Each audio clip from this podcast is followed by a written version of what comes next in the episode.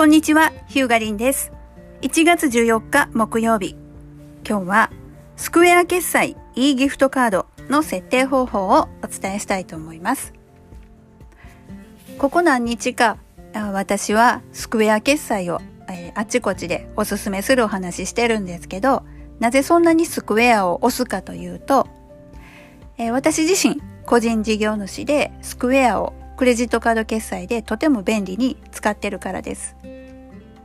クレジットカード決済をお客様から受け付けようとすると、え従来月額費用がかかったり結構難しかったんです。そう簡単には使えなくって。で、まあ、一部の決済サービスを使うとクレジットカード決済はできるけども JCB がダメとか結構そういう不便が生じてたんですけれどもこのスクエアだと本当にあの私のような個人事業主でもカード決済を受け付けることができる。そして何と言っても最短で売上金額が翌日入金されます。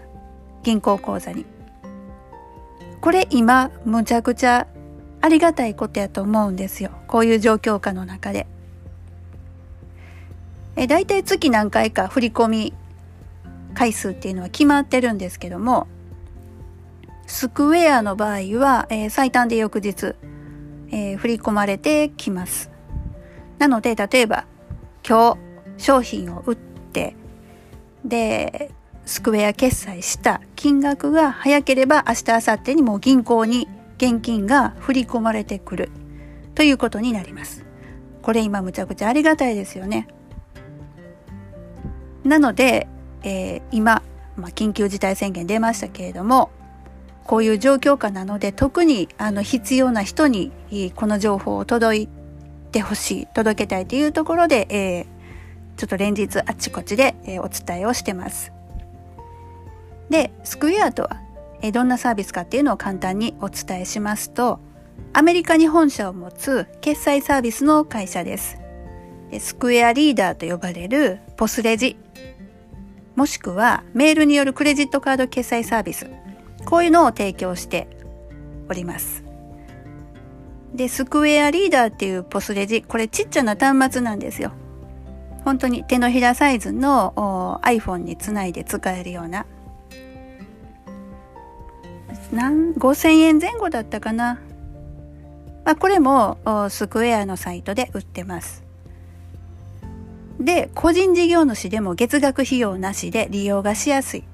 そして、えー JCB の決済も使えます。これすごくいいなと思いますね。あと、キャッシュフローが早いというのが一番のメリット。えキャッシュフローっていうのは入金サイクルですね。先ほどお伝えしましたけど、最短で翌日、売上がもういち早く手元に現金として入ってくる。で、三井住友銀行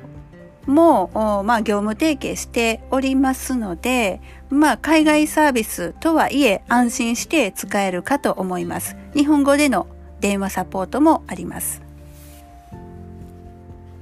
で、えー、今日のお話はですね、まず、スクエアにアカウントを登録されたという前提で、えー、そこから先の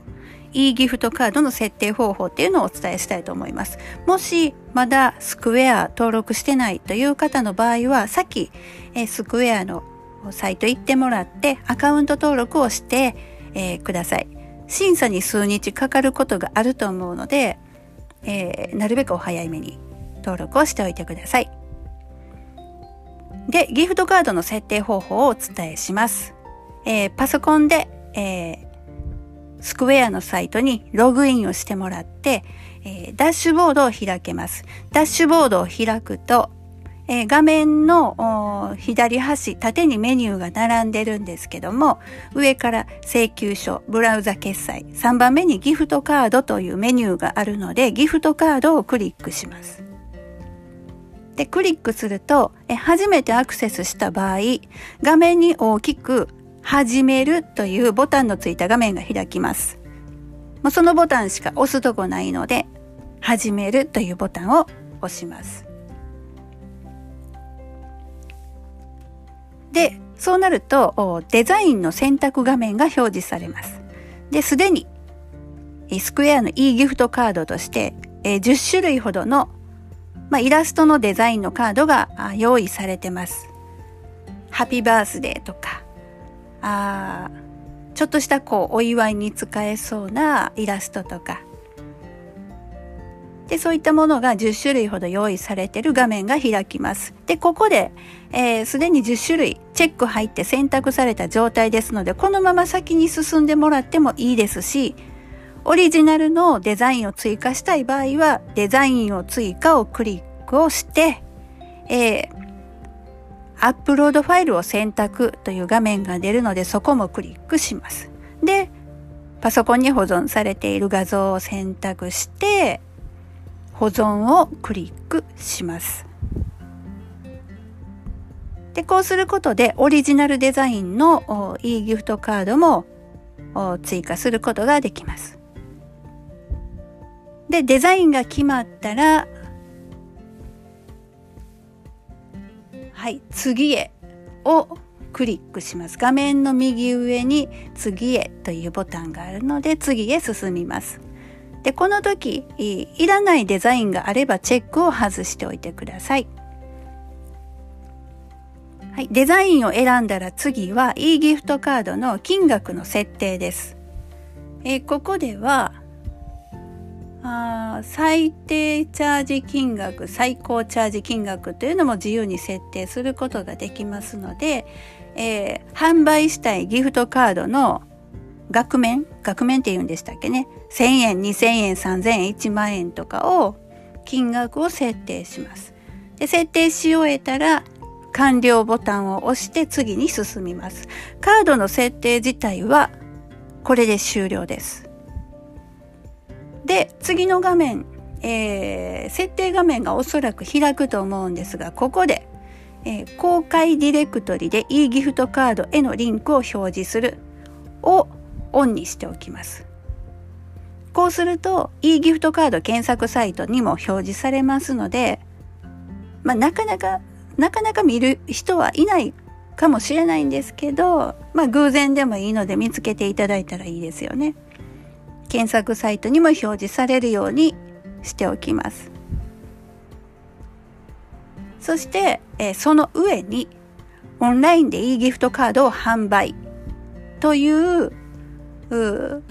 テキストが書いてあってえここオンになってることを必ず確認してくださいね。オンになってることを確認してえそこに URL が書いてあります。で、これがギフトカードの販売ページになります。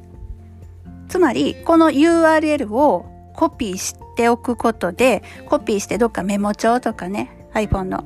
えー、パソコンのメモ帳とか iPhone のメモとかに貼っておくと、この URL を Facebook、Twitter、ホームページでシェアすることで、ギフトカードを買ってもらえるようになります。そして、インスタグラムにもこの URL を貼ります。なので、えー、このギフトカードを設定したら URL をコピーしていつでも使えるように、まあ、スマホなりパソコンなりに保存しておいてください。まあ、Facebook にシェアしておいてもいいですよね。オンライン、えー、オンラインで e ギフトカードを販売という見出しのついてる URL をコピーしておくようにしてください。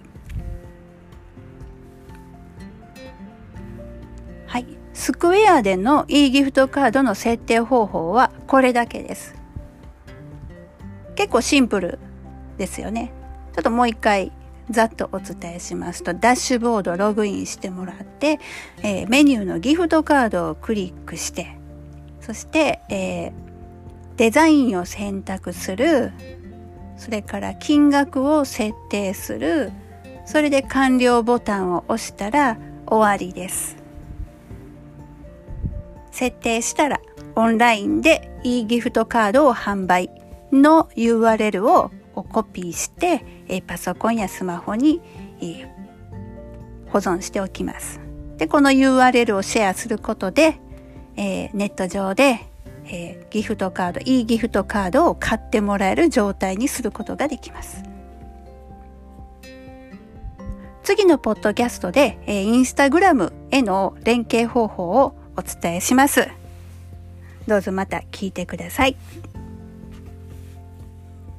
このバラしちゃいますホームページやインターネットのいろんな仕組みでは、ホームページ本の著者であるヒューガリンが、あらゆる人の生活の中でお役に立てそうな IT 情報を音声でお伝えしております。